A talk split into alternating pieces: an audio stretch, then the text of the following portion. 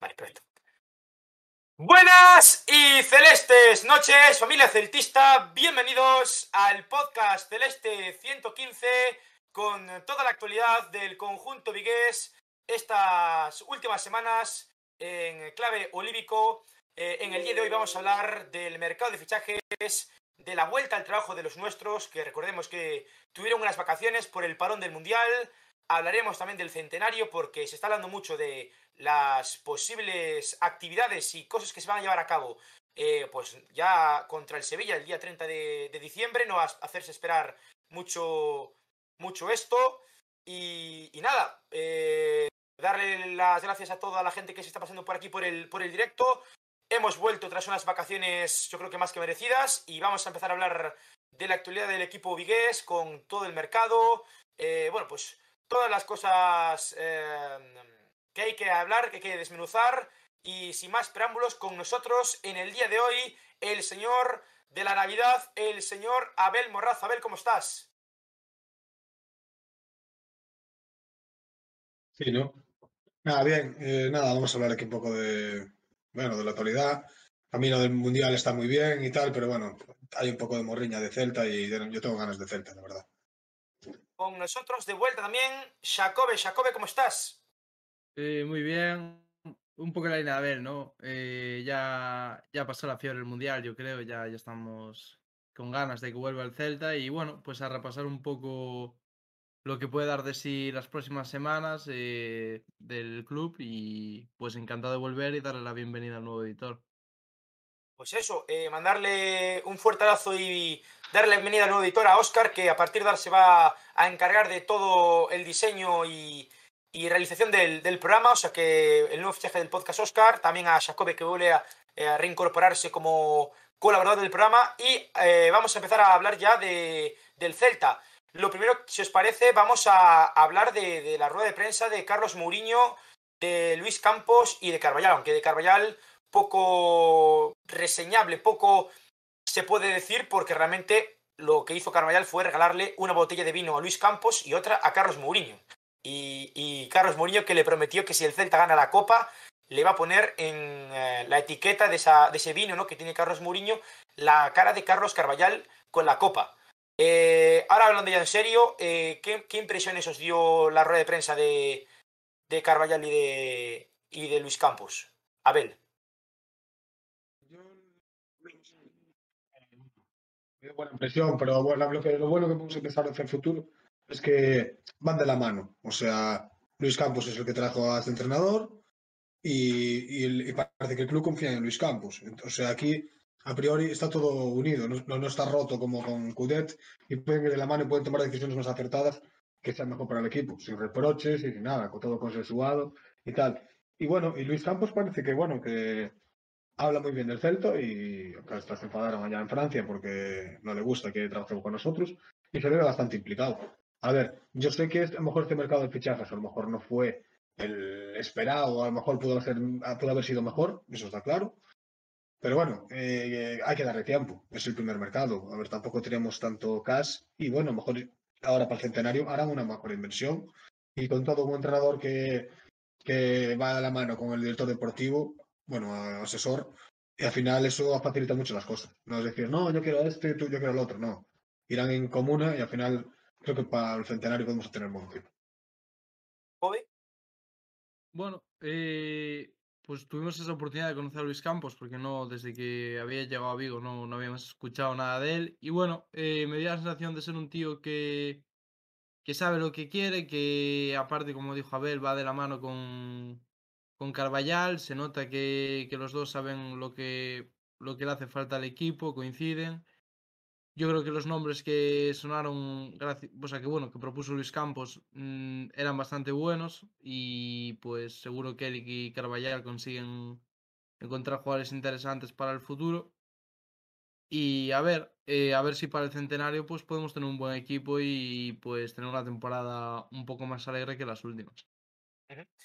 Eh, durante toda la rueda de prensa se le preguntó a, Luis Campos por posibles llegadas y por posibles salidas. En cuanto a salidas, eh, tan solo se habló de la de Denis Suárez, no se habló de Solari, que es un jugador que está eh, prácticamente fuera del equipo, eso es lo que la sensación que da, que es un jugador que eh, con, con Carvallal no va a contar mucho, fue un jugador que llegó de la mano de Eduardo Germán, el Checho Cudet, y, y Solari que parece que más de, de, junio, si no es antes, no, no continuará en el conjunto vigués. Abel. Un tío que, a ver, que te puede hacer un poco de banquillo y por el salario que tiene, al final no es un problema. O sea, acabará la temporada. Yo creo que no, no, el Celta no tendrá ninguna urgencia por deshacerse de él. En cambio, por Denis, puede ser que sí. Mira, Oscar hoy dijo que mañana va a hablar de Denis. O de entre una de varias cosas, va a dar alguna noticia.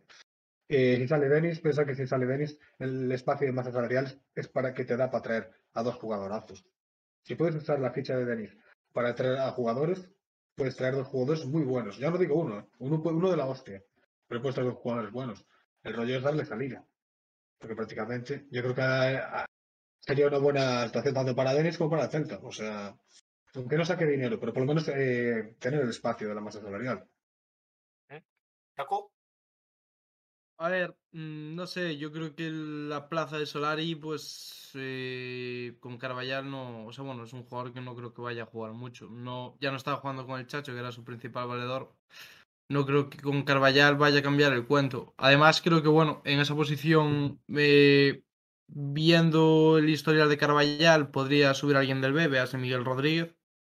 Creo que es una opción más inteligente para el Celta, eh, darle minutos a un chaval que pues va a tener futuro en el club en vez de dárselos a un jugador que no va, no va a seguir aquí la temporada que viene. Y la salida de Denis, pues a ver, eh, lo que dijo también Abel, eh, tiene un sueldazo, si, consigamos, si conseguimos darle salida, pues obviamente va, va a haber un hueco en la masa salarial bastante importante, por lo menos para traer un jugador que le sustituya a él y a lo mejor otro de banda, que era el perfil que, que no fue capaz de traer Luis Campos en verano, por lo que comentó en la rueda de prensa. Eh, en cuanto a posibles llegadas, estaba hablando eh, Topo Alaidos, que es un, bueno, un amigo nuestro en Twitter, comentó la posibilidad del centrocampista tunecino Laidouni, que es un jugador eh, robusto, que lo ha hecho bien en el Mundial pese a la eliminación de, de Túnez, y la posibilidad, también lo comentaste tú, Abel, de Sergi Canós, que es un jugador que en el Brentford jugó tanto de carrilero como de extremo aunque su posición obviamente la natural es de extremo diestro. Sí, a ver, el Canós ya se tocó en verano. Eh, o sea, podía ser una alternativa a Carles Pérez. Pero ¿qué pasa? Que el Brentford eh, no cedía y quería venderlo, pide la cláusula, casi. La cláusula no. Lo, que está tasado, está tasado. Miré antes yo está tasado en 12 millones. Este jugador hoy está tasado en 12 millones. Y ahora mismo no está jugando porque le quitaron. A ver, se lesionó y le quitaron el puesto. O sea, y ahora mismo no está jugando. Y en verano, a ver, el jugador no dijo que no, no dijo que no al Celta, pero que hablaran con el Brentford. El Brentford nada, se negaba en rotundo, claro, pero si no, ahora no está jugando, el jugador a lo mejor puede hacer más fuerza y por lo que a mí me llegó, un jugador que estuvo en el Celta catalán, bueno, hace unos años, tiene muy buena relación con este jugador y parece ser que hizo como de intermediario. Eh, hizo que, que, el mutuo interés que hubo en verano que se pudiera... A ver, que ahora hay más opciones. Y sobre todo porque acaba contrato en junio. Y claro, eh, si, no, si no lo vende ahora el Brentford en enero, en junio se va a ir libre. Y a lo mejor si vale 12 millones, a lo mejor lo puedes quitar por 5 o 6. Este jugador, eh, esta temporada, nada, estuvo lesionado y poco jugó. La pasada no fue la, mejor, pero hace dos hizo unos números muy buenos. Hoy, y por gente que yo conozco que sigue el Brentford, me habla muy bien de él. Es, es diestro que juega en la derecha, pero también juega en la izquierda. O sea, yo, yo siendo diestro prefería que juegue en la izquierda. Y eso de más falta nos hace, creo, ¿no? O sea, yo es donde veo que más. Tengo a Carles Pérez. Carles Pérez seguramente va a recuperar nivel y ya se le dio los últimos partidos. Y yo creo que Carles Pérez va a hacer una buena, una muy buena segunda vuelta. Pues confío mucho en Carles Pérez, la verdad. ¿eh? Pero bueno, eh, la, posibilidad de Sergi Canós, eh, Abel, ¿tú no crees que haría que Cervi pudiese pasar a estar en el banquillo? Porque que es complicado. Va, de, va a depender de, de, lo que puedan gastar, de lo que al final decidan. Si a lo mejor eh, piden más un volante que un extremo, depende de dónde quieran meter el dinero. Si pueden gastar, de lo que puedan gastar. Depende de la ficha, depende de todo. Pero lo que pasa es que lo de Sergi Canós, más que nada, es una, es una buena, va a ser una buena opción de mercado. ¿Por qué? Porque vale 12 millones y en junio acaba, el jugador no está jugando, puede hacer presión para salir, y al fin y al cabo, el, el Brentford dice, bueno, ahora no está jugando, tenemos a este que está jugando, está haciendo bien, podemos sacar algo de dinero. Si no lo vendemos ahora, en junio se va a ir gratis. que a lo mejor es mejor venderlo ahora por lo que dije antes, 4, 5 o 6. Bueno, ya me parecería caro. Pero el, el, el jugador está pasando 12 millones. O sea, ahí está jugando en la Premier League. O sea, es un jugador medianamente contrastado que creo que para nosotros es un estilo Carlos Pérez. O sea, hay que ver, hay que ver lo que pasa. A lo mejor vienen otros. Es que, a ver, ah, bueno, después digo otra cosa más de mercado. Tú que eres un gran seguidor de la media inglesa, que es un canal que, que seguimos mucho, Sí, y, y a ti te gusta mucho la Premier, que, que lo sé, sí. sigues mucho la Premier, sigues mucho al Brentford, que es un equipo que, bueno, tiene jugadores como Matías Jensen, eh, Darmsgaard, es un equipo que a mí me gusta mucho, el, el Brentford. Eh, vamos a jugar contra el Mm. Brentford en un, en un par de días, eh, un partido amistoso en, en Inglaterra. ¿Qué te parece a ti, Sergi Canós? A ver, es un jugador que sobre todo es clave en- cuando ascienden a, a Premier League. Eh, es cierto que desde que ascendieron sí que perdió un poco de protagonismo también porque la gente que tiene por delante tiene bastante nivel. Pero es un jugador que yo creo que, que es del gusto de... vas- o me encaja con lo que quiere jugar Luis Carvallal. Es un tío que con desborde, es ese estilo Carlos Pérez que con golpeo. A ver, es un perfil interesante y una opción de mercado, como dijo Abel. Si se le puede traer, pues obviamente yo creo que le puede dar un, salto de calidad a, la banda izquierda. Por lo menos con lo visto, en comparación con lo visto con Cervi durante este año y medio. Es cierto que desde que llegó Luis Carvallal se le ha visto un poco distinto a Cervi, básicamente porque está jugando extremo. Entonces, pues... No sé, no sé si el Celta va a optar por traer a Sergi Canos o confiar en que Cervi vuelva a resurgir con, con Carvallal. Habrá que ver.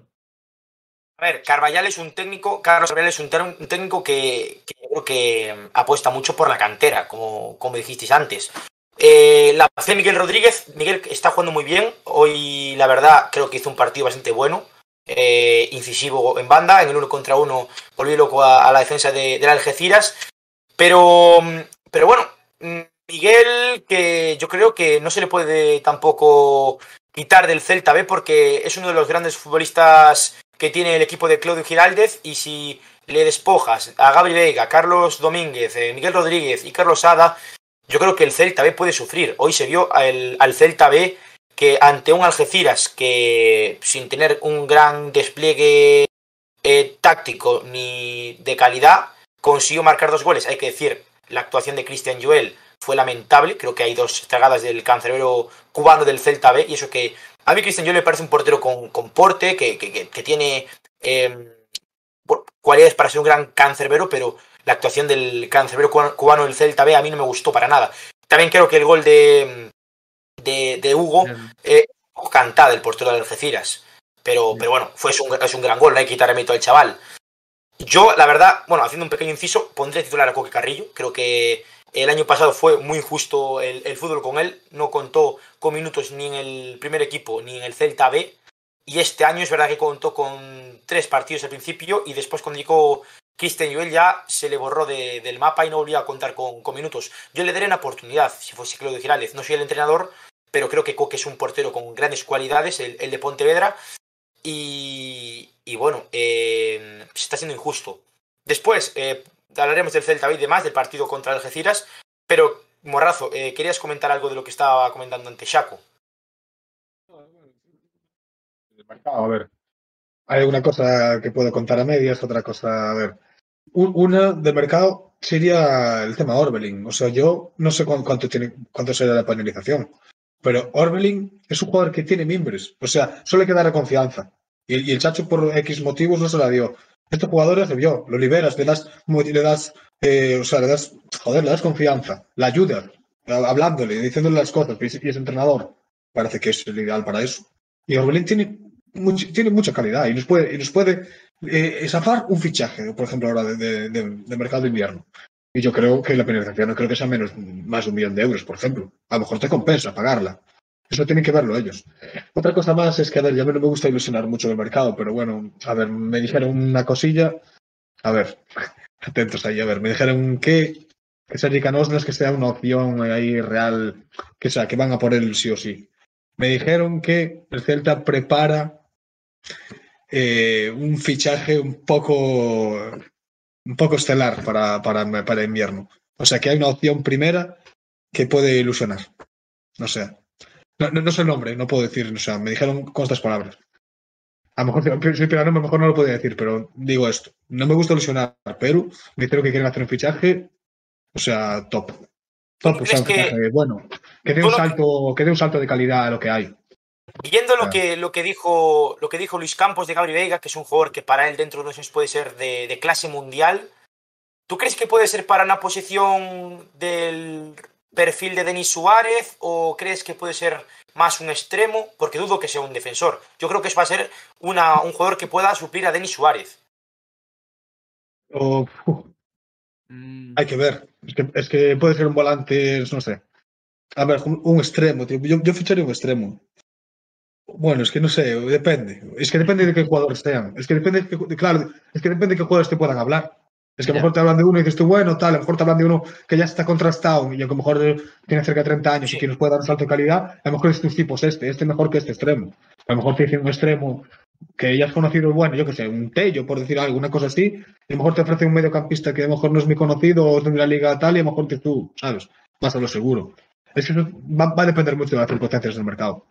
Pero yo creo que por lo que me hablaron de este jugador, que a lo mejor que quieren fichar y tal, supongo que ese, ese jugador ya será un, será, ya tendrá nombre. Supongo, ¿eh? A lo mejor no estará jugando mucho un equipo, y a lo mejor pidió salir o algo así. Es lo que yo intuyo, ¿eh? No sé. Yo cuando más sepa diré algo más. a ver, eh, Luis Campos en la rueda de prensa, eh, también lo comentó Antonio Chávez en la, en la junta de, de accionistas que precisamente se, se celebró hace un par de días el Celta a medio plazo tiene que mejorar, porque si no, el equipo va a sufrir. O sea, mm. eh, económicamente tenemos que dar un, subidón. Es verdad que lo de Galicia Sports 360 igual, eh, tanto a mí como, como, a muchos celtistas, pues nos puede sonar, sonar feo, pero creo que es necesario que el Celta eh, dé un salto económico para poder dar también un salto en lo deportivo. Yo creo que lo más importante para el Celta ahora mismo es fichar un jugador que, supla a Denis Suárez. Eh, si fichamos a un jugador que tenga esa capacidad de creación en el centro del campo, se solucionarían muchísimos de nuestros problemas. Defensivamente yo también creo que hay que mejorar algo. No sé si es fichando un central, si es eh, colocando mi pieza titular.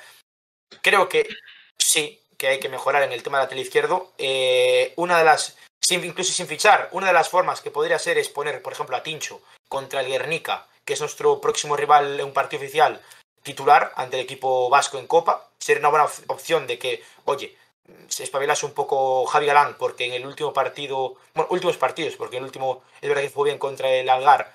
En los últimos partidos estuvo. Contra hizo un partidazo, ¿verdad? Contra también hizo un partidazo, ¿verdad? Pero sí que es verdad que antes no, no estaba a buen nivel y una buena opción es meter a Tincho, eh, al menos ante, ante el Guernica, para que pues él lo vea que, que está eh, completamente mm, asentado, aunque es verdad que sí que está asentado en el puesto de, lateral izquierdo. Pero es verdad que mm. es, hacía falta un jugador del perfil, por ejemplo, Aaron Martín para, para la banda izquierda del conjunto vigués. Y, y bueno, eh, se habló de la posibilidad de Maxi Gómez, que yo creo que, que, que no es, es una noticia fake, pero bueno, lo comentamos hoy en, en Twitter, que eh, hubo la opción de, del fichaje de, de Maxi Gómez en, en verano. Sí, a ver. Eh, yo, quería comentar una cosa sobre lo de lateral izquierdo. Quien yo no descartaría que Carvallal, cuando juegue con tres centrales, pueda llegar a usar a Cervi de carrilero izquierdo. Porque al final es un jugador que tiene trabajo defensivo y con una defensa de tres, no creo que te hiciese falta que sea un, un talento defensivo, me refiero. No, no lo descartaría para pa, para darle un toque de atención a Javi Galán.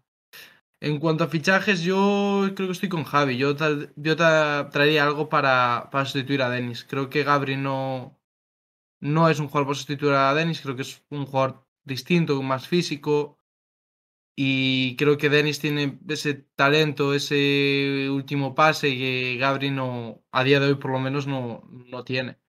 Veremos si cómo se desarrolla futbolísticamente, que es algo que nunca se sabe. Eh, pero bueno, yo a priori creo que traería a alguien que, que pueda desarrollar ese rol ¿no? de Denis Suárez, porque mmm, no sé por qué no, el Celta no se plantea traer a Orbelín para, para darle más rotación al tema de la banda.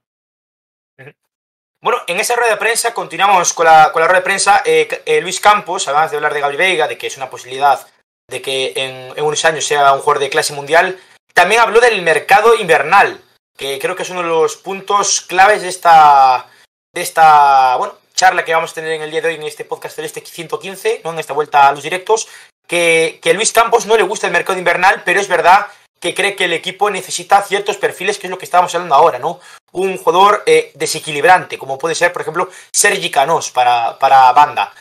Eh, después también se, se ha hablado de, de, la opción de que Oscar Rodríguez no continúe en Vigo la próxima temporada. Eso yo creo que es una noticia eh, poco realista. O sea, para mí Oscar no lo está haciendo tan mal, creo que está cumpliendo. Es verdad que no lo está haciendo con una gran nota, pero para mí lo está haciendo bien. Creo que un 6 se le podría dar a, al inicio de temporada de, de, Oscar, marcando un par de goles. Bueno, pues eh, jugando en una posición que igual no es, no es la suya. Y sabiendo que, que el Celta con el Chechu Cudet eh, no, no, ha desplegado todo, todo su potencial, ¿no? Por ejemplo, Larsen, que se estrenó ante, ante el Algar con, ese gol. Espero más de Oscar en la segunda vuelta, más de Carles, espero más de jugadores como eh, Paciencia, ¿no? De, de, revulsivos, que son jugadores que, que yo creo que tienen, que tienen calidad. Y, y creo que, que, a mí me gusta el, el futbolista cedido por el Sevilla. Y, si hace una buena segunda parte de, temporada, yo sí que apostaría por él. Pero bueno, eh, a ver qué, qué sucede con, con, Oscar. También se está hablando de Unai, de la posibilidad de que Unai no, no continúe. Y no sé qué queréis comentar el resto. A ver, en cuanto a Oscar, a mí ya a Oscar ya no me gustaban ya antes de llegar. Y menos para lo que lo quería el Chacho. Yo creo que no es un jugador que no sé ni cuál es su posición. Yo hoy no la sé. Y no veo que destaque ninguna. Metió dos goles que fueron para empujar, que se los regaló Larsen. Dos, dos balones de empujar. Y vale. Pero es que mucho tiro lejano que tiene, que yo es lo que creía. No metió un gol aún. O sea, no metió un gol de lejos ni nada y no le veo nada. Y por encima, su opción de compra es de 10 millones. ¿Cómo vamos a pagar 10 millones por Oscar? ¿Estamos locos o qué? Yo, no, no, no, paga nadie de aquí ni, ni 3 ni 4. Este chat, supongo. Los que están aquí no creo que paguen ni 3 ni 4 millones por Oscar. no. ¿No? Digo yo. No, no, no. no. Y, o sea, por ejemplo, ¿y el otro jugador quién era? Que, está, que también está, hablamos antes. Unai. Unai, ¿no? Unai. Unai, mira que a mí Araujo no me gustaba mucho, pero cumplía. Y a mí no, no creo que mejore Unai a Araujo, ¿eh? A día de hoy. Vale, para mí, por lo menos. Y nada. Yo, yo opino igual que lo de Oscar. ¿eh? A mí Oscar no, o sea, no, no, me, no me produjo nada. No es un jugador plano, un jugador que en la creación de juego está ahí, sí, pasa el balón, pero no, no aporta nada distinto. Es un jugador muy plano. Eh, tenía tiro de lejos, como dijo Abel, y los balones se acaban en la grada. Eh, no sé, a veces tiene algún destello, un regate, rompe líneas y sí, pero es un jugador que no... No sé, no sé si es porque está jugando fuera de posición, porque es un jugador que no está hecho para jugar lo que quiere jugar el Celta, ni con Carvallal, ni con ni con Coudet, no sé, es un jugador que no, a día de hoy tengo, me genera muchas dudas. Y con Unai, yo sigo diciendo que creo que Mingueza va a acabar siendo titular a final de temporada. Creo que Mingueza es mejor defensa que Unai. Y creo que la opción de compra que el bueno que tiene pactada el Celta con el Atlético me parece un poco alta para el rendimiento que ha dado Unai hasta, hasta ahora. Veremos qué hace en la segunda en la segunda vuelta. A mí Unai sí que le voy a dar el beneficio de la duda, pero Oscar me parece que mucho tendría que cambiar la cosa para que el Celta se pueda plantear pagar 10 millones por él.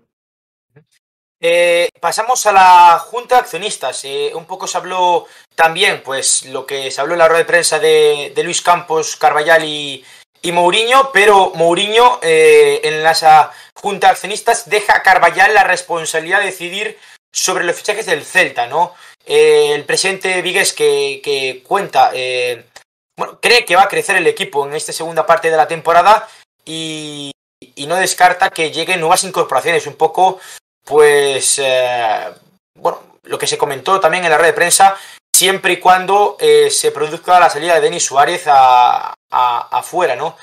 Lo, habló, lo habló Luis Campos, lo habló Mourinho en repetidas ocasiones, obviamente no va a jugar en el Celta, también se le preguntó eso en, en la rueda de prensa, pero, pero todo va a estar eh, pues eh, pendiente de, la salida del jugador de Salceda de Caselas al, al extranjero o a otro equipo de la Liga Española, como puede ser el Villarreal, que era uno de los equipos que lo querían en, en verano. También lo quería el Betis, pero al final no pudo por, por tema económico y no pudo salir eh, del Celta el jugador de Salceda de Caselas. O sea que, que, bueno, un poco pues suscribiendo lo que estábamos comentando con anterioridad. Eh, más temas de la Junta de Accionistas. Preocupa muchísimo eh, para este centenario, porque bueno, recordemos que hace una semana, ya lo comentamos en la última tertulia, se presentó pues todas las, pues, las cosas que se van a hacer en este centenario.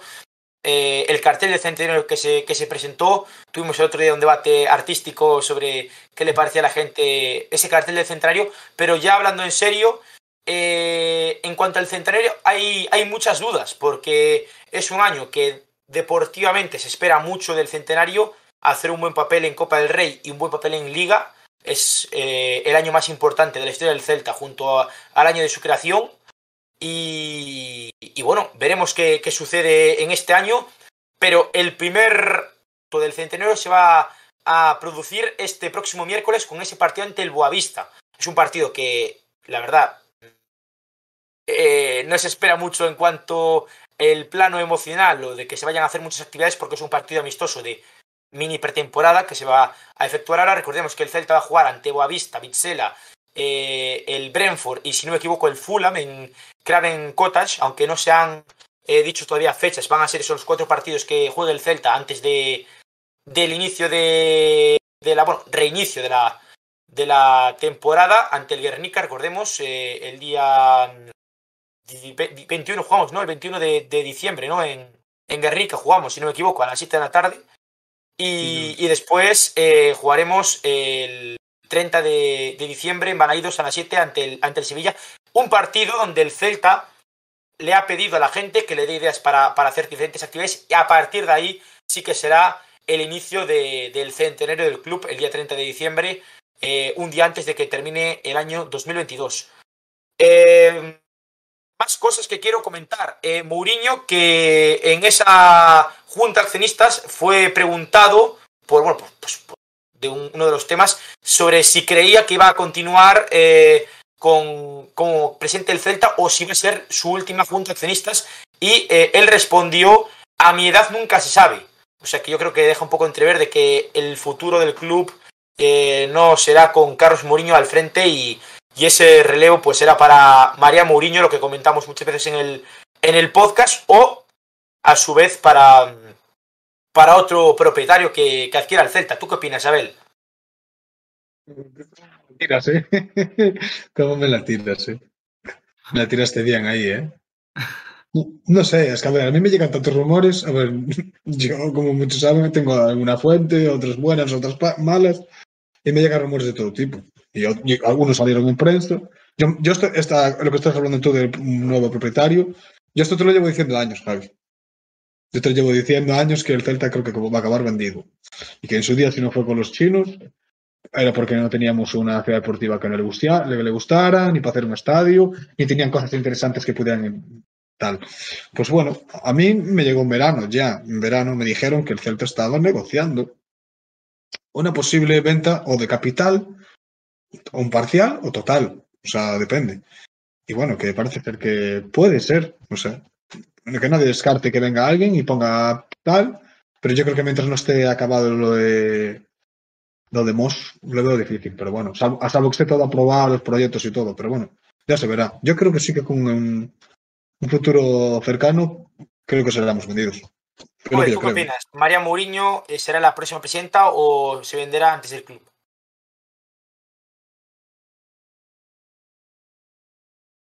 ¿Yo? Sí. Ah, vale, vale, perdón, que no entendí. Eh, no sé, mm, la verdad que mm, tengo muchas dudas, porque creo que ya ahí atrás, unos años, había rumores muy intensos sobre la venta del, del Celta. Mm, no estoy seguro de que, de que la hija de Mourinho vaya a ser la, la siguiente presidenta. Yo creo que el club se va a vender antes. Bueno, eh, de hecho, eh, María Mourinho ah, está siendo la, la, CEO de Galicia Sports 360. Recordemos que la C deportiva en principio, ah, creo que a mitades del año que viene va, va a empezar la fase 2 con bueno, la ampliación de más campos, eh, un, una arena que sería para eventos como por ejemplo el, balon, el baloncesto, ¿no? para eh, otro tipo de deportes, que sería yo creo que pues la, apertura de eh, otras secciones de, de, deporte del Celta, a mí la verdad, eh, un Celta de baloncesto me gustaría, pero antes me gustaría que se hiciese la sección femenina de fútbol, creo que es algo importantísimo que, que me parece que viene yo creo que es el año perfecto para que se haga el, el Celta femenino, porque creo que somos de los pocos equipos de, de primera división que ahora mismo no tiene no tiene equipo femenino. O sea que para mí es primordial eh, consolidarse, que el equipo tenga pues una inyección de, capital para poder ampliar ese, ese límite salarial, eh, generar más ingresos, que eso permita también eh, ampliar ese, ese límite salarial y podamos acometer otros fichajes de, de, más nivel, ¿no? que hagan que el club pueda aspirar por, por cotas mayores. Un poco pues lo que ha hecho tanto el Betis como la Real Sociedad en los últimos, en los últimos años. Eh, nada, en cuanto a eso, los, la Junta de Accionistas también se habló de, del tema de, los abonados y a mí me, preocupa muchísimo esto. Me preocupa muchísimo porque hoy he visto la hora de marcador que, bueno, en el día de ayer se instaló ya la primera parte de, de la cubierta. La cubierta que, que obviamente va a quedar a la misma altura que, que Río, salvo la parte central de marcador que va a quedar un pelín más arriba, pero va a quedar a la misma altura que, que Río, la grada de marcador y también la de gol. Eh, me está gustando cómo está quedando la grada, tengo que decirlo, tengo que decirlo, pero veo complicado que se llene. Y a mí esto me da mucho miedo porque creo que podemos ser un reflejo de lo que es el español, un campo semivacío. Y eso me da mucho miedo.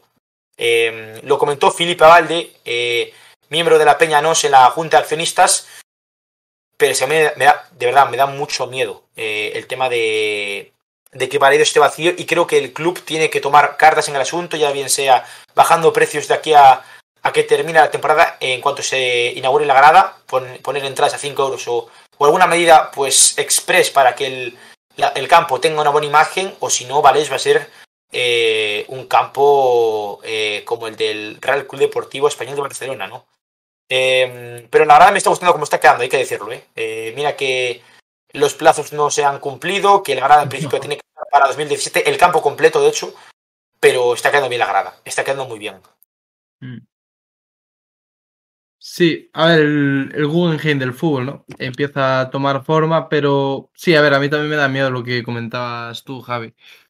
Más sabiendo en Vigo cómo, cómo es la, la gente, ¿no? Bueno, en Vigo y fuera de Vigo, los, los celtistas. Baleidos es un estadio que sea por, por precios de entradas, por horarios. Eh, en muchos años anteriores hubo, partidos en los que la entrada era muy baja. Eh, y creo que desde el club deberían eh, facilitar que el campo se llene, volver a enganchar a la gente. Es que este año, por ejemplo, sí que creo que el ambiente en Balaidos ha, ha sido bastante bueno eh, comparado con años anteriores. Creo que ha habido un, una mejora muy notable, pero eso no significa que no haya que seguir trabajando en ese aspecto. Yo creo que el Celta tiene que seguir trabajando para que si el estadio tiene, ten, va a tener mayor capacidad, el estadio se siga llenando, no se quede estancado la, la entrada en Balaidos cada fin de semana. Por aquí que si son los mismos asientos, no. Marcador eh, había leído que iba a tener creo que 5.000 asientos. Si no va, va, marcador va a doblar casi, casi la, la, la, las localidades. Sí, básicamente. De hecho, la parte baja de, de, marcador va a ser gran animación. Va a ser eh, lo que es ahora mismo Anoeta, ese, ese fondo. Va a ser una auténtica locura ese fondo, ¿eh? Va a apretar muchísimo.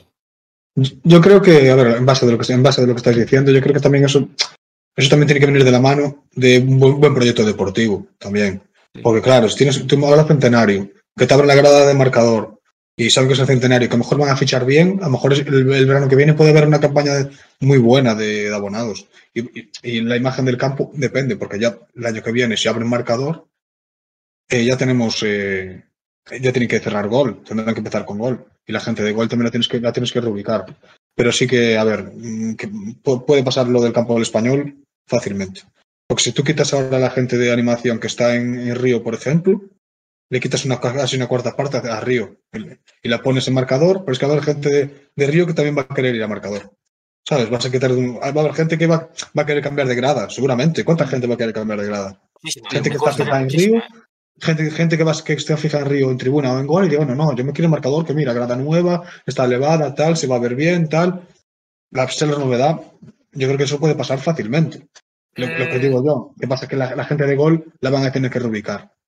El tiempo que esté gol de obras, pero después de cuando esté todo hecho, he finalizado, digo, yo creo que sí que puede haber bastantes parches vacíos. Sí. Pero bueno, eso va a tener que venir todo unido del proyecto deportivo. Eso es lo que más tira. Cuando, cuando estábamos en, cuando estuvimos en UEFA con el Toto, teníamos 22.000 o 23.000 abonados, ¿no, Javi? Por ahí más o menos. por ahí. Y, Y decir una cosa, hubo un de- lleno de- absoluto. decir una cosa, Abel. El campo de la Real, antes de que se hiciese la obra, iba muy poca gente ¿eh? a. Noeta. Y ahora mira cómo está Noeta todos los partidos. O sea, han hecho Sí. un cambio. Yo creo que es el, el- el espejo a, a ver. Y también está pasando el lo mismo con el campo del, Villarreal, ¿eh? Un por cierto, bueno, lo del campo del Villarreal hay que decir, no sé si visteis las fotos en Twitter, que los vecinos de, del Estadio de la Cerámica van a ver, por la ventana van a ver literalmente eh, la, la fachada. O sea, van, Eso ya estaba así. Y tú lo ves desde arriba y parece que está junto, pero tú lo miras en la calle y es como, es como tu calle, Javi. Tú tienes el hospital, el hospital de frente, dame caso. Es igual que tu calle. Es lo mismo. Que están juntos. Yo miré yo el otro día eso y había, había gente que sacaban fotos desde la calle y decían, no, y las de la calle es mucho más ancho de lo que parece desde arriba. Sí, sí, sí, es mucho más ancho. Es más ancho, joder. Claro. No, no lo voy a buscar aquí ahora en las redes. Eh, yo tengo muchas ganas de que llegue la nueva grada. Creo que va a ser algo muy positivo para el equipo. Eh, un fondo como es debido, creo que se ha pedido durante muchísimos, muchísimos, muchísimos años. Ya no es algo que venga de 10 años, yo creo que viene de 20 o más. Y, y va a ser muy positivo para el equipo ese fondo animando y, y llevando en volandas a los nuestros. Eh, más noticias de- del Celta. Eh, bueno, eh, estamos esperando a que se complete, pues eso, de la, de la grada, todo lo que viene siendo pues la estructura de, de, fuera, ¿no? También están con albañil- albañilería y, y rematando esa conexión con, con Río. Eh, en cuanto al Mundial, eh, rápidamente, los célticos eliminados todos del Mundial. Eh, ni Luca de la Torre ni Aidu jugaron minutos y Orbelín que jugó unos minutos y, y dijeron que Orbelín jugó muy bien. Comentas ya antes lo de Orbelín, Abel, pero Orbelín parece que hizo buenos minutos con la selección del Tata Martino pese a pese a la eliminación. Sí, sí, a ver. eh, Es que muy buenos minutos. Se le ve. Aparte, es un tío que parece que le gusta asumir responsabilidades. O sea, es un tío que es medio líder. O sea, que no es un tío que se arruga. Todo lo contrario, que pide la pelota y que quiere demostrar. O sea, es a mí lo que me gusta. Y lo que me hace pensar es lo que dije antes. O sea, yo pagaría una, pena, una penalización si puedes tener un jugador que, que, claro, lo primero que el entrenador considere que es una de las piezas que a él le puede aportar. Si dice, no, a lo mejor que yo a este tío lo veo en el sitio de Gabri Veiga y, por ejemplo, por decir algo, y no va a jugar. ¿Sabes? Y claro, haciendo así no vas a pagar una penalización. Pero si a lo mejor él ve que puede aportar cosas, pues yo, yo no dudaría, ¿eh? O sea, sí, claro, todo, pero sí. Eh, ¿Qué opináis de la posibilidad de que, de que Fontán vuelva la, la próxima temporada al Celta? De que sea importante en, el equipo, como bien apuntó Oscar Méndez en relevo. Pues, o sea, me parece una muy buena noticia. Yo creo que a, a Fontán cuando estuvo aquí se le vieron, se le vio el nivel. O sea, se vio que era un jugador que obviamente está por hacer porque es joven. Pero eso no se gana con otra cosa que no sean partidos en primera. Y creo que cuando jugó pudo tener sus fallos, pero como cualquier otro jugador del primer equipo, sin excepción ninguna. Pero creo que es un jugador que tiene potencial para llegar a ser importante en el Celta. Ya sea, yo lo veo más como central y creo que esa línea de tres que a veces plantea Carvallal le puede ayudar un montón, porque a ver, es, es, es cierto que crecer en una línea de tres es mucho más fácil que, que jugar con cuatro defensas y dos centrales. Entonces, pues yo creo que el año que viene, aparte, puede tener minutos porque no sé qué centrales seguirán, pero. Y en el caso hipotético de que siguiesen Aidú. eh, Unai y Oscar, pues sería el cuarto central, que me parece que puede tener un montón de minutos. Y Rubén, Abel, ¿crees que la próxima temporada puede eh, luchar con Marchesín ese puesto de titular? ¿Qué opinas de, del tema de, de Rubén Blanco? Uno de los pocos, bueno, pocos. Bueno, no estoy diciendo que Rubén son por pero yo creo que Rubén mejora Marchesín. Yo, eh, en mi punto de vista, no digo, digo que mejor para más, más que Dituro, por ejemplo, pero para tener a Marchesín y gastar por Marchesín y traer a, a Marchesín al que vimos, eh, yo me quedaré con Rubén antes, la verdad. Que, que falle, por lo menos que falle uno de la casa. Un tío joven que, que aún va a tener, que está en, en ascenso, no un tío que está, que es un veterano, que ya está en sus últimos años. Yo, ¿eh? Yo prefiero, prefiero a Rubén, la verdad. Bueno, Sí, yo- eh, sí. Bueno, sí, que yo, yo ahí concuerdo con Abel. Yo creo que, mm, que Rubén por lo menos merece la oportunidad de estar aquí el año que viene y, y pelear el y pelear el puesto con, con Marchesín.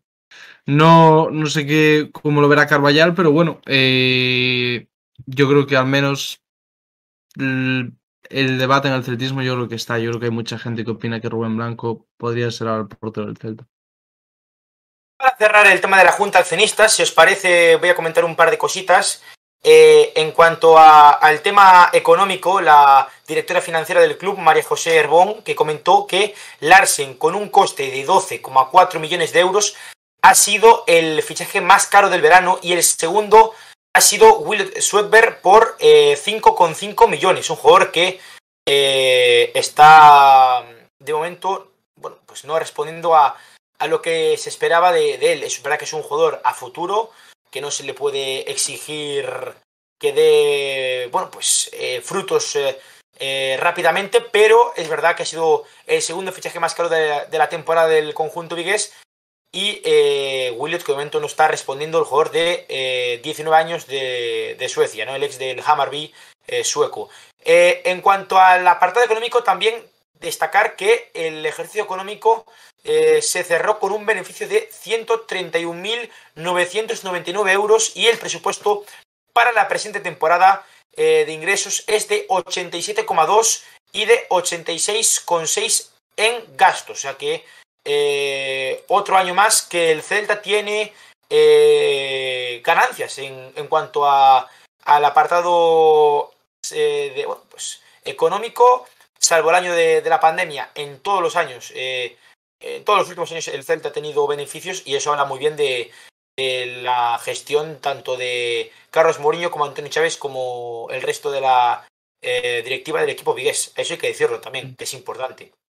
Mm, eh, yo, hablando del tema de fichajes, creo que, mm, que a día de hoy, a pesar de que apunta a ser un gran jugador, por lo que hemos visto, yo creo que Larsen en la segunda vuelta tiene que empezar a, a dar el paso adelante que, que es el de meter goles. Creo que mm, el Celta no, no está en una situación en la que se pueda permitir pagar 12 millones por un chaval que en media temporada lleva un gol en Copa con un partido, digamos, trámite. Creo que Larsen eh, se está demostrando que es un tío que tiene cualidades para, para ser un muy buen delantero, pero creo que la afición también va pidiendo que, que coja una rachilla ¿no? de, de unos cuantos goles.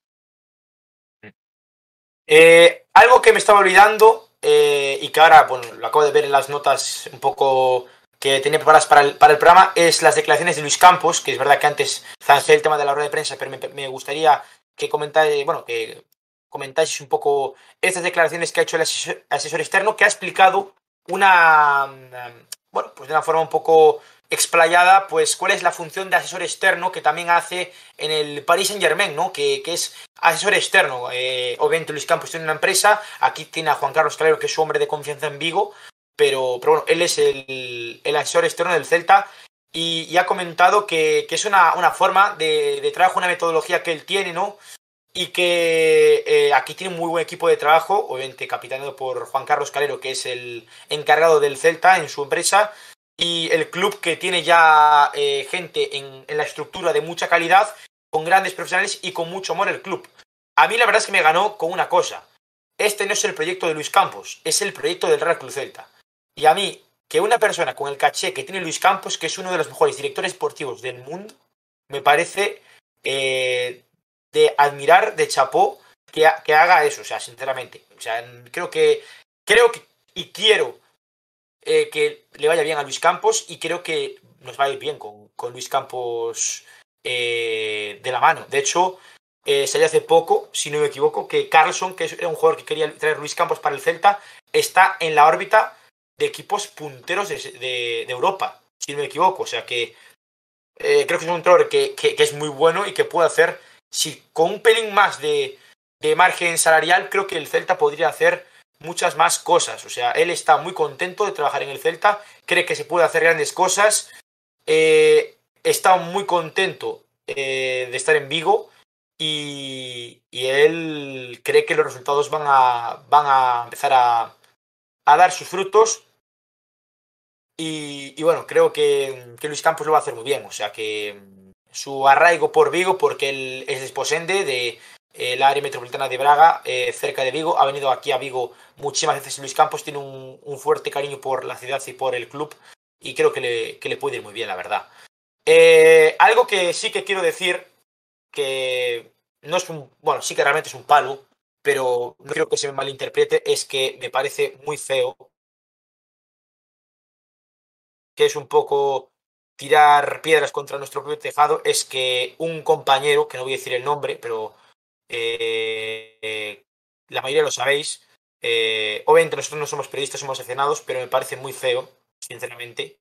Y no me gusta criticar a los periodistas, pero me parece muy feo que una rueda de prensa del Celta eh, se hable del Real Madrid y se le pregunte a Luis Campos si Kylian Mbappé va a fichar por el Real Madrid. O sea, me parece lamentable que, que, que se hagan este tipo de preguntas en una rueda de prensa del Celta. Si quieres preguntársela a Luis Campos, pues cuando esté en el PSG le haces esa pregunta, pero sinceramente que se le haga en una rueda de prensa que está hecha para que Luis Campos, después de 6-7 meses trabajando en Vigo y explica un poco su metodología, el futuro del club, los fichajes, las salidas y demás, que se le pregunte por el caso Mbappé. Me parece lamentable. Creo que no tiene ningún tipo de nombre, es una falta de respeto hacia el club y, creo que el club debería tomar cartas en el asunto. De verdad, no me gusta atacar a la prensa porque obviamente hace un trabajo sensacional. Tampoco quiero eh, que se me vea que, que, soy pelota, porque no soy una persona pelota, pero, pero la prensa eh, en Vigo, los que aman el Celta, pues hacen un trabajo sensacional, pero me parece lamentable que se haya hecho esta pregunta eh, en una rueda de prensa del Celta. Eh, yo creo que si nosotros estuviésemos acreditados o eh, tuviésemos la oportunidad de estar en la sala de prensa del, del Salón Regio de la Sede, haríamos preguntas mucho más interesantes que igual os solucionarían os ayudarían a despejar algunas dudas y que se haga esto, de verdad que me parece una falta de respeto hacia, hacia Luis Campos, hacia el Celta, hacia toda la gente que estaba ahí y hacia el resto de compañeros que estaban en, en la sala de, sala de prensa. Eh, no sé si queréis comentar algo más del tema mercado, de actualidad, que os venga a la memoria Abel y, y Jacobe, o, bueno, eh, o esto simplemente que estaba comentando. Yo hablar de Luis Campos, a ver, que yo eh, quiero empezar como tú, que nos vendrá bien para el futuro, pero de momento no estoy muy contento por algunos matices, a ver, como matices de el de Lucas, sí, pero Lucas valió 1,4, pero Williot yo creo que fue un fichaje muy arriesgado, o sea, por esa cuantía, vamos, o sea, gastarse 5,5 millones en un jugador que es una promesa, que es muy mucho dinero, es decir, Villarreal, Villarreal de ahí para arriba, digo, Villarreal, un Atlético o incluso Madrid un Barça, que te fiches como el, como el noruego este, ¿no? De que fichar a Madrid o, o Pedri o una cosa así, que, que se gastan 5, 6, 7 millones, lo pueden hacer una futura estrella. Pero Pedri, por ejemplo, venía de segunda división a arrasar. Pero es que este tío, eh, estaba jugando en la liga sueca y el nivel de allí es como aquí, primera ref. No es mucho más. Y claro, físicamente hay mucho cambio. Fue un fichaje muy arriesgado para mí, el de Williot. Y si al fin y al cabo el trabajo Luis Campos, si lo tachamos en el mercado, ni fu ni fa. O sea, más bien malo que bueno. Porque lo de Larsen España por añadir lo de que dijo antes Jacobe, Larsen a mí me encanta como jugador. Está claro que en algunos partidos puede meter algún gol, tuvo algún palo, da ocasiones, crea mucho juego y tal, pero está claro, si vale de 13 millones, tiene que empezar a meterlos ahora de vez en cuando, a coger una rachita, en algún partido meter dos y de ese palo, porque es delantero y al final un delantero vive del gol. Y bueno, no me quiero desviar, lo de Luis Campos, eh, sí, sí y no, a ver si para el futuro eso, pero yo creo que hay fichajes que, bueno, y después miras el equipo que estamos hundidos en la tabla, no digo que sea culpa de Luis Campos, pero no puedes eh, sobresaltar en el trabajo de un, de un asesor y decir que lo está haciendo muy bien cuando el equipo no está bien. No creo Yo- que ahí es tema de, de- del equipo. O sea, creo que Sí, claro, Campos es es se han hecho buenos- claro. pues. se han hecho buenos fichajes. eh, Luis Claro. Campos ha tenido un mercado Unai, muy complicado. Eh, sí, pero, Os- pero Oscar creo Unai y que- Williams son, son tres fichajes buenos. Oscar, No, Oscar, Oscar fue petición del Chacho, eh. pues da igual, estoy pero- el fichaje, pero da igual, da igual. Sí, sí. Al final son fichajes del club, da igual. Sí, sí. El mer- el mercado de fichajes no puede decir que sí que es bueno. Ahora Miguel empieza a jugar, también empieza a espabilar ahora, Lars en un momento no, me, no un gol, ¿sabes? O sea, a ver, Mm. Yo, Sí, pero- yo el fichaje de Williot, a ver, Campos no mintió. Campos dijo que era un fichaje a medio y largo plazo. O sea, si el, si el Celta le da luz verde para ficharlo, entiendo que es que vieron algo. Y yo quiero confiar en que va a ser un chaval que, que en un futuro pueda, pueda dar más de sí. ¿Me parece un fichaje arriesgado, innecesario, tal y como está el Celta? Pues sí, porque creo que el Celta no se puede permitir gastar 5 millones y dejar de acometer otros fichajes por un chaval que puede rendir en, en cuatro años o tres. No sé, me parece, sí, arriesgado. Y a ver, tampoco es que haya una garantía de que vaya a ser aquí un, un fuera de serie. Entonces, pues, no sé. Tiempo al tiempo, ya está fichado y pues a ver, veremos si dentro de eh, un par de años, pues vemos eh, a Williot con más físico, con un poco más de tiempo, pues un jugador hecho para la primera división. Bueno, si os parece, vamos a hablar un poquito del Celta B, que hoy ha jugado en Balaídos ante el Algeciras. El Celta B que se ha quedado en la misma posición con la que empezó la jornada, un décimo. Partido ante el equipo del Algeciras, que venía tras eh, tres derrotas.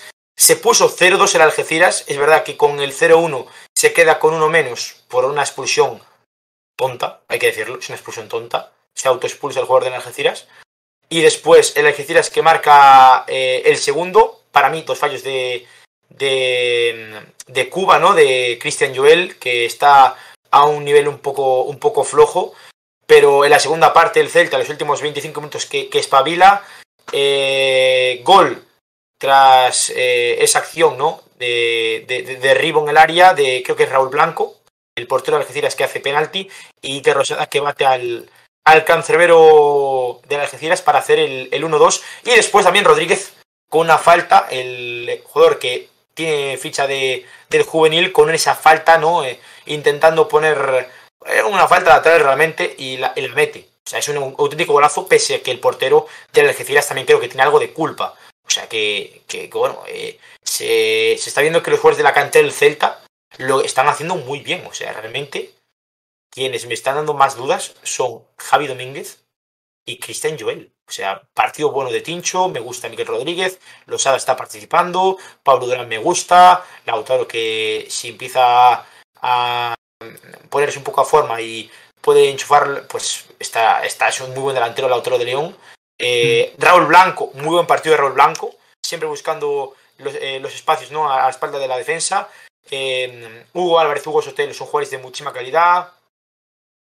Charlie, que bueno, que, que, que, a mí me encanta Charlie. Medrano no lo hizo mal tampoco, creo que lo hizo bastante bien. Barcia es un pedazo de central. O sea, creo que los jugadores de la cantera están respondiendo muy bien. Estoy contento con su rendimiento y espero que el, que el Celta Ceran Peña eh, levante un poco cabeza, porque está ahí metido en, en, los puestos bajos y a ver si el segundo filial olivico también empieza a, a, a levantar cabeza. Pero creo que los canteranos estamos viendo que el nivel de la cantera está, está alto. Y, lo único negativo yo creo que es la derrota del, del juvenil ante el Deportivo Juvenil en el, en el día de hoy 0-1 en, en, la madrugada, perdiendo el, el, liderato de la Liga de Liga de Honor Juvenil en, en la madrugada 0-1. Y bueno, yo quería resaltar sobre todo en el tema del Celta que me llama la atención con un equipo tan joven, ¿no? Que puede pecar de, de inexperiencia, que puede fallar con, con, la presión, que sea capaz de remontar un, un 0-2, ¿no? Porque hemos visto que el Celta muchos años ha sido incapaz de, de remontar un partido, ¿no? Pues me llama la atención. La verdad que el Celta B tiene nombres interesantes. No sé si para ser jugadores que diferenciales o cruciales en el primer equipo, pero al menos sí para, para que puedan tener una oportunidad en el futuro. Creo que hay, que hay varios nombres, y algunos de los que mencionabas tú, ¿no? Miguel, Lautaro, Iker, Charlie. Eh, creo que hay gente muy, muy válida para el primer equipo y, y bueno, pues veremos si en un futuro pues se les da la oportunidad que yo creo que con Luis Carballal, visto su historial en, en Braga y Carballal, y visto su historial con, confiando que confiando en mucha gente de la cantera, pues yo creo que puede haber algún jugador que puede ser interesante para el primer equipo. A ver, ¿tú qué vienes del, del Celta B? Bueno, yo no soy muy pero bueno, hay muchos chavales ahí que, que pintan bien. A ver, los Hugos, tal. El, a mí que me gusta un poco hasta que me destaca es el Joel. Joel me, me gusta bastante. Y a ver si Joel Miguel también. ¿Eh? Joel Lago. Sí. Y, y, Miguel, Miguel tiene que empezar a romperla. Miguel dice que tiene unas cualidades de la hostia, lo que pasa es que hay unos matices del fútbol, cada uno, lo que dijera Alberto, ¿te acuerdas? Que dijera el otro día, ¿eh, Javi? Sí, pero ¿sabes qué pasa? No sé qué opinéis el resto. Yo lo estaba comentando hoy con, con un amigo en la grada. Eh, no sé si realmente debe jugar como delantero o como extremo. O, o, por la derecha o por la izquierda. Es que realmente no encuentro, o sea, no sé qué opináis vosotros, pero yo creo que Miguel es en banda donde se siente más cómodo, realmente jugando, donde encuentra rápido, más su, su, su, su, puesto, porque es más desequilibrante, es lo que dices, es rápido, tiene buen golpeo de balón, delantero con Raúl Blanco, que son dos jugadores que realmente no son delanteros, son más falsos nueve, pues no se encuentran tanto. Y, y de hecho, eh, se vio que, que, en banda, cuando estuvo en la segunda parte, con Pablo Durán como delantero, ahí es donde se vio ¿no? a, Miguel generando realmente peligro a la defensa del, del Algeciras, porque la primera, par, primera, parte es verdad que tenía ciertas eh, jugadas, pero bueno, también algo que quiero decir es que eh, hay en ciertos momentos del partido donde las florituras yo creo que sobran un poco, porque hoy se vio un par de pases de, de tacón, un par de, de, jugadas donde el Celta es verdad que, que transitaba rápido, que, que tenía eh, jugadas de, de, de, contragolpe o, de, o de ataque que, en uno de los toques se plantaba en la portería del Algeciras, pero ya después en el último pase esas dejadas de tacón yo creo que son, sobran un poquito, ¿no? Eh, eso se puede hacer cuando vas ganando 4-0 o 3-0. Eh, faltó creo que también eh, un poco más de, de, de, sobre todo de echarle valor y tirar a portería. Faltó, creo que disparo a portería hoy. Se tiró muy poca portería. Había que probar más al portero de Algeciras. Cuando se le probó, se le probó de una forma muy tímida. Y, y la segunda parte sí que es verdad que ya pues se probó un po poquito más al, portero visitante. Pero eh, espero, espero algo más del Celta B, que yo creo que puede salvar la categoría. Estamos ahora mismo en zona media de la, de la clasificación. Espero que acabe así la temporada. Que el Celta B, perdón, que el Celta C también eh, salve con calma, ¿no? Con, con, tranquilidad y que el primer equipo también levante, levante un poco el, el vuelo. Pero bueno, es lo que comentabas. Eh, Miguel, eh, Joel Lago, Damián, eh, Carlos, Gabri, que está en el primer equipo también, igual que Carlos Domínguez, sean jugadores importantes en el futuro del equipo vigués. Que veremos qué pasa. Tincho también, que es un jugador que me gusta mucho. Por cierto, Tincho, que hoy jugó en banda derecha. Me recuerda mucho a Johnny Otto, ¿eh? En, en ese aspecto de que es un jugador polifacético que puede jugar tanto en la banda diestra como en la zurda. ¿Qué os parece Tincho, vosotros? Bueno, yo quería enlazar con algo de atrás, pero bueno, te, te cuento. O sea, Tincho me parece un jugador muy, muy válido, me parece un jugador muy correcto, puede jugar por los dos lados. Me, me recuerda, ¿no? O sea, esa, esa polivalencia es un poco Johnny, pero pero bueno, hay que ver, ¿no? Eh, yo creo que es un jugador muy joven que, que, tiene mucho que mejorar. Sobre todo, ¿no? Me da la sensación en, en, defensa que creo que es que es donde suelen fallar los laterales eh, jóvenes, ¿no? Creo que le falta un poco más de dureza, pero bueno, eh, creo que es un jugador que hay que tener un ojo ahí, ahí pendiente. Y con lo, comentaba, con, lo, con lo que comentabas de Miguel antes, creo que ahí Claudio Giralde debe tener un debate, ¿no? Creo que Miguel Rodríguez es un jugador que en banda aporta muchísimo, de hecho, y creo que da un par de pases que no, no acaba de acertar otros jugadores. Y en cambio, si lo pones en punta, pierdes esa creación de juego, pero tienes un tío que remata, que es tercero en el remate, ¿no? Creo que ahí Claudio tiene que ver que, que le compensa más, ¿no? Creo que Miguel es un jugador que ponga donde lo ponga va, va a rendir porque tiene calidad y tiene mucho potencial. Tiene que acabar de coger algunos conceptos que, que se cogen jugando y que es normal que no tenga porque es muy joven. O sea, ¿cuántos años tiene Miguel? 20, 19, 20. 20, 19. Es un chaval, o sea, tiene que tiene que ir cogiendo conceptos, mejorando poco a poco y y esos detalles que yo creo que Miguel a día de hoy sacando acá a Veiga de la ecuación creo que es de los que más papeletas tiene para ser un gran jugador en el futuro. Eh, ponen por aquí que somos demasiado críticos con el Celta B, que con el tiempo la van a romper. El Celta B se va a salvar bastante bien, equipo joven y de nuestra cantera la gran mayoría. Yo estoy de acuerdo, pero realmente no estamos criticando, estamos hablando de cosas a mejorar. Es verdad que, que el Celta B, pues, eh, tiene esa capacidad eh, ofensiva clara. Defensivamente a mí me gusta mucho. El equipo creo que tiene jugadores con, con grandes miembros, pero tienen que corregir ciertas cosas, Fabio. Y insisto, para mí, Fabio, el portero titular del Celta B, tiene que ser Coque Carrillo o darle la oportunidad a Ruli, a Raúl García, que el año pasado eh, tuvo buenos partidos con Onésimo. Y me gustaría ver un poco más a Raúl García. Creo que, que el, el portero del, del, Celta B tiene que cambiar, porque eh, llevan ya varios partidos donde, donde es verdad que hace grandes paradas, porque Cuba te salva muchas veces de, de eh, serios aprietos, se vio en varios partidos esta temporada, pero cuando ya cometes este tipo de errores, un toque de atención creo que no está nada mal.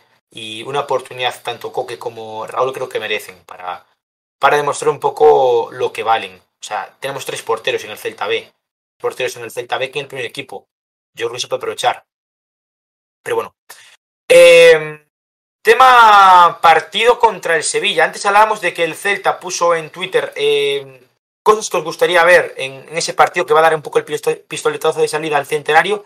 ¿Vosotros qué propondríais para el partido contra el Sevilla? ¿Qué tipo de cosas propondríais? Por ejemplo, propondríais, eh, un, imagínate, un pintacaras, eh, actividades para los niños pequeños en la esplanada de tribuna, un recibimiento, eh, entradas a 5 euros, eh, un mini concierto en algún lado. ¿Qué, qué, qué cosas eh, ofrecerías a Abel y Jacobe para el partido contra el Sevilla? Que va a ser importantísimo. Para, es un duelo directo para ver quién sale del, del descenso y quién acaba el año en descenso o fuera del descenso. Yo quiero que, que vuelva Celestino. No, que, es que yo, yo, tengo muchos recuerdos de Celestino, joder. A mí me da miedo Celestino, ¿eh? yo, yo creo que el Celta debería aprovechar el, tema de, las luces, ¿no? Que viene mucha gente con, niños, eh, vienen familias. Yo creo que debería intentar, sobre todo, que, es época de, vacaciones, joder, para los niños pequeños.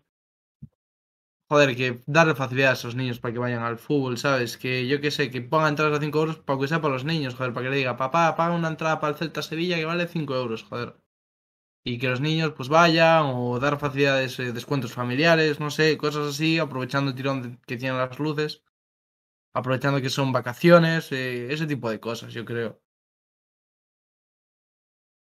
Bueno, eh, no sé si nos queda algún tema más en el tintero o si os parece hablamos del Mundial, porque creo que no nos queda nada. El miércoles se jugará a las 6 de la tarde en Balaídos se abrirá la grada de tribuna alta y tribuna baja eh, para poder ver ese Celta Boavista, partido amistoso eh, del equipo vigués ante el equipo eh, luso. creo que Hugo Mayo y Solari van a poder estar. Bueno, Solari está ahí entre algodones, pero creo que Hugo Mayo sí que va a poder estar para este partido.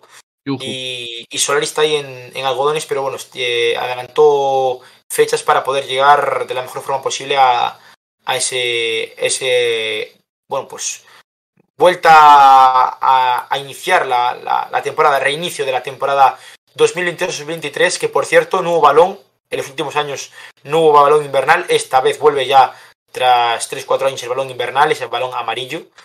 Y, y bueno, eh, sí, solamente uno para el partido ante, ante el Guavista y no han comentado nada de que se vaya a, a retransmitir. Eso sí, si a la gente le parece bien, va a haber Celtismo Opina ese, ese día.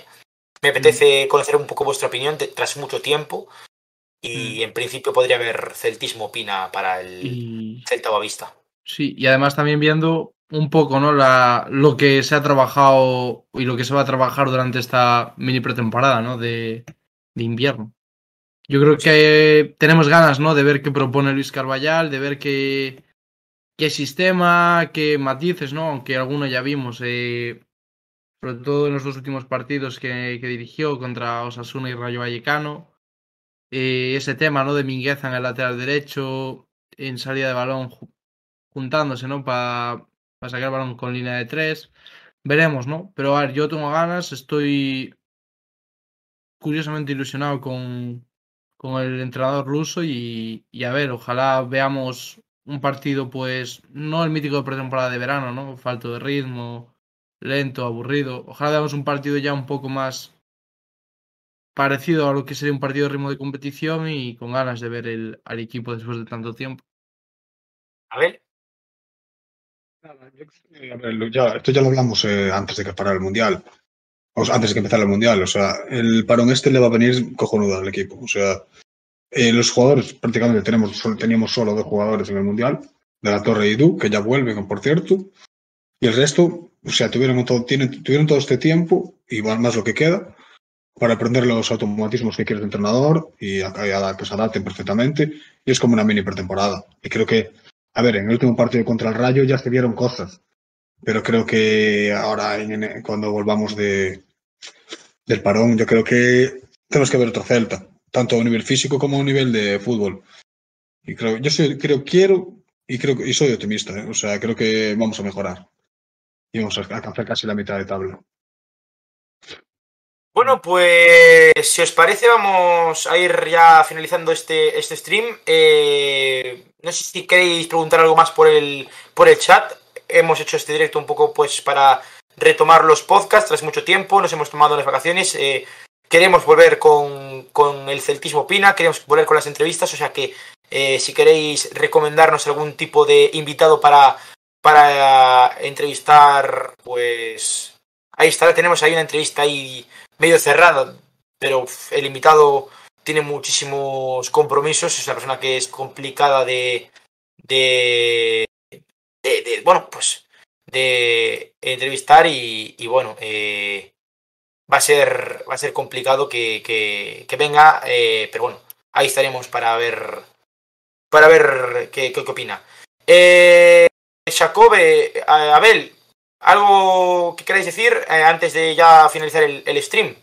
Sí. sí. yo, quiero, yo quería preguntarle a Jacobe, a Jacobe si tiene si, si, si conoce algún Luis Carvallal, porque le dijiste cinco veces Luis, Car Luis Carvallal.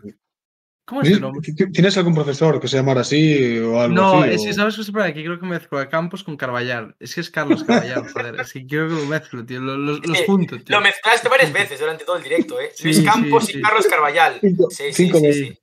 Cinco veces. Yo pensé que era un profesor que tuvo él o así, de la universidad o de ¿sabes? Luis Carballal. No, Yo... Oye, Jacobe, si hacemos partido en, en verano, volverá a tocar dar samba, ¿no? Sí, y alguna, y alguna pata en la tibia también, al que se ponga tonto. Hombre, claro. Hombre, claro, eso, eso, eso ya sabes que eso siempre. Eso siempre. Fútbol, fútbol champaña, ¿no? Fútbol Sí, champaña. un poco de fútbol con champán. Sí, salida de balón, sí, 4-4-2, todo, puntitos, balón largo. Me apetece, me apetece otro partido, ¿eh? A mí también, pero uno que tenga más, uno que tenga más, ¿sabes? Más. más Por cierto, eh, Ma- Manu está como un cohete que está jugando, ¿eh? Eh, ¿Cómo, delantero. Manu, el, Manu el, mi, mi amigo que iba a venir a jugar, ¿te acuerdas? Ah, sí. Mm. Pero, pero, Sí. pero ahora el tema será a ver contra quién jugamos. Yo Claro. eh, aquí hago una, un llamamiento a, a todo podcast o, o Deportivo, del del- Celta, Del del Depor también. Deportivo. Del Depor también, ¿eh? Del Del Depor, Deportivo no me del quieren ni ver. del del Sí, chaval. Los del Depor, quedamos en. Santiago para jugar. Y si Sí, no. y si no contra. Y si no contra suscriptores, hostia. Joder. Se puede hacer un partido contra suscriptores, sí, sí. Pero yo quiero un Hostia, partido que pues tenga está. chicha, que tenga chup chup.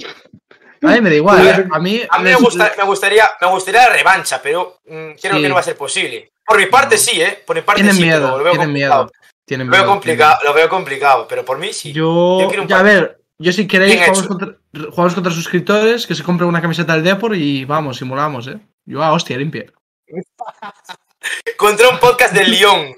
O contra un podcast del Braga también. No sé si el Braga Sí. tiene podcast, pero podríais jugar un partido España-Portugal o Galicia-Portugal. Una de las dos. Eh, y Jugamos contra los suscriptores, eh, y os aparece este equipo. ¿no? Bueno, ponen aquí, no tenéis ni idea de fútbol, os repasamos. Bueno, Ya. aquí se están, hecho. están viniendo aquí arriba los suscriptores, muy arriba. se están- Ah, bueno, ah, bueno. School, el otro, el otro. Skull, Skull juega delantero Pichichi, eh. Yo, yo lo metí, yo me describí como, bust- como bustos y no engañé. Yo no, yo no hice fraude. A la tibia, tú vas a la, tú vas a la tibia, eh. Tú vas Yo a la voy tibia. a, yo voy a, a poner tibias de sombreros. Un, un día, un día pondremos aquí en directo tu- tus highlights del partido del derby celeste, eh, eh, repartiendo, repartiendo samba, eh. Entrada, ent- entra el criminal en el minuto 2 del partido. Eh, ah, ni Inazuma Eleven, eh. Ni, Inazuma Eleven, vaya patada, chaval. Vas a la tibia. Eh, eres el Ah. mítico eh, centrocampista canchero, eh, a la tibia, Sí, como Rodrigo de. Argentino, argentino, Sí, sí. sí, eres canchero, te, te- te gusta el quilombo, te gusta el quilombo. Buah, Abel, Abel que conste que la tuvo en el partido, ¿eh? Nunca, la, Sí, nunca hablamos, hablamos de este detalles. partido, pero la tuvo. detalles, dejó detalles, eh. Llegas a marcar ese puto gol, Abel, al, al palo, eh, fue. Estuvo a punto. No, pero, pero, pero la- una que tiene medios de medio campo casi entra por la escuadra. ¿eh? ¿Te acuerdas? Sí. Eso sacó. Sí, sí, sí. Pero es que no sé qué hiciste. Yo estaba viendo, viendo el partido aquí en casa y empezáis a lanzar cada zambombazo. O sea, Porque- madre mía. porque- a ver, Javi, nunca jugamos juntos, tío. A ver, Claro. al final. Nunca Pero jugamos se, no- pachanga. se notaba que ellos se habían jugado, ¿eh? Se notaba. Sí, sí. Claro. Nosotros. Es como el partido de España y Francia de youtubers, que los franceses ya habían jugado cuatro o cinco veces y los de España nunca habían Y, jugado. ver, y- y aún así nos ganaron de uno, tampoco es gran cosa. Y- No, y joder. A ver, el partido. Mucho fútbol no tuvo. A ver, mucho fútbol. Hombre. Hombre, porque si a Fito, si a Fito, si a Fito se le descoloca el hombro y estuvo el partido 15 minutos solamente parado porque entró la ambulancia al campo. Ah, fue, fue un Yo espectáculo. me acuerdo, partido, ¿eh? yo me acuerdo, yo, yo me acuerdo que en, no sé si era el minuto 15 o el 20, mm, me, me, me toca a mí y me dice, tío, que no vamos a ver balón en todo el puto partido. Y dije yo, tiene pinta que no. Una cosa, Javi.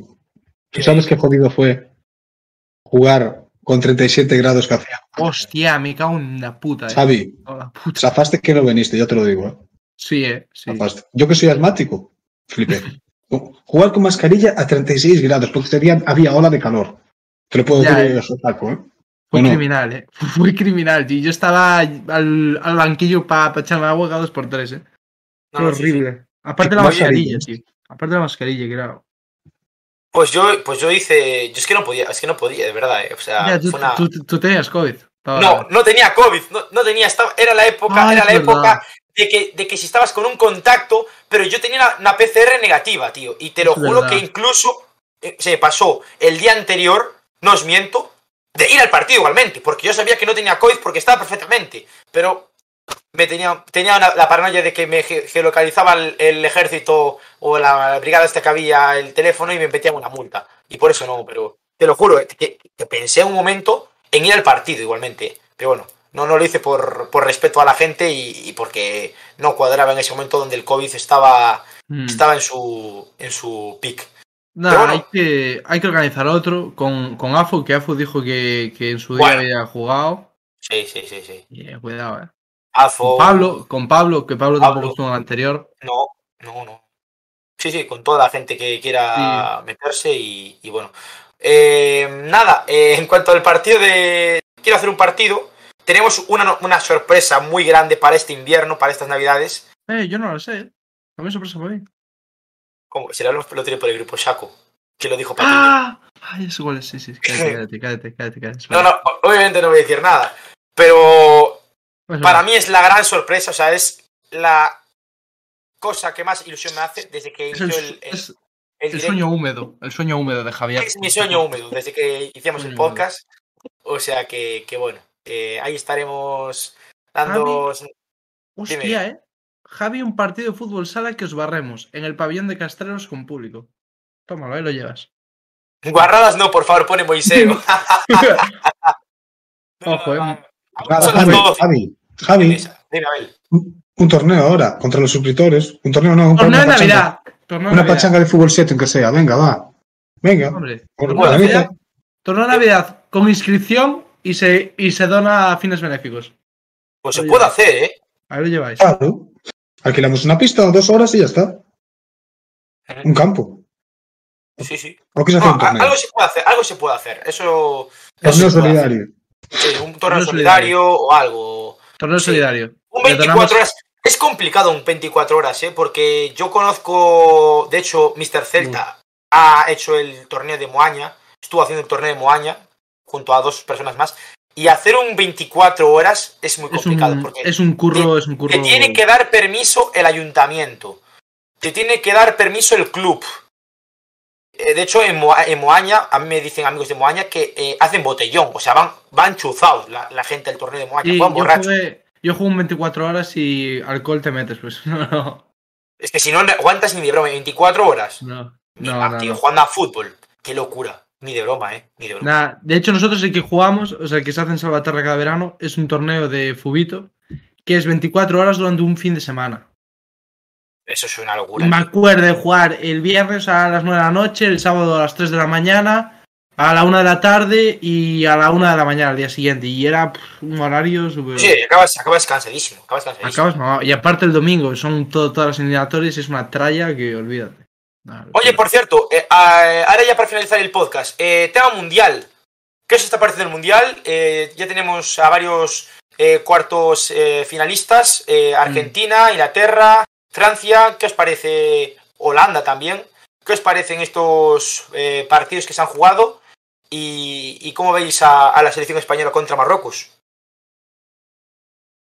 Que diga, a ver que. Ahora empieza lo bonito. O sea, los, los cruces guapos. Mira, ahora ya va a quedar un Inglaterra-Francia. A ver, España-Marruecos, yo creo que pinta un partidazo también.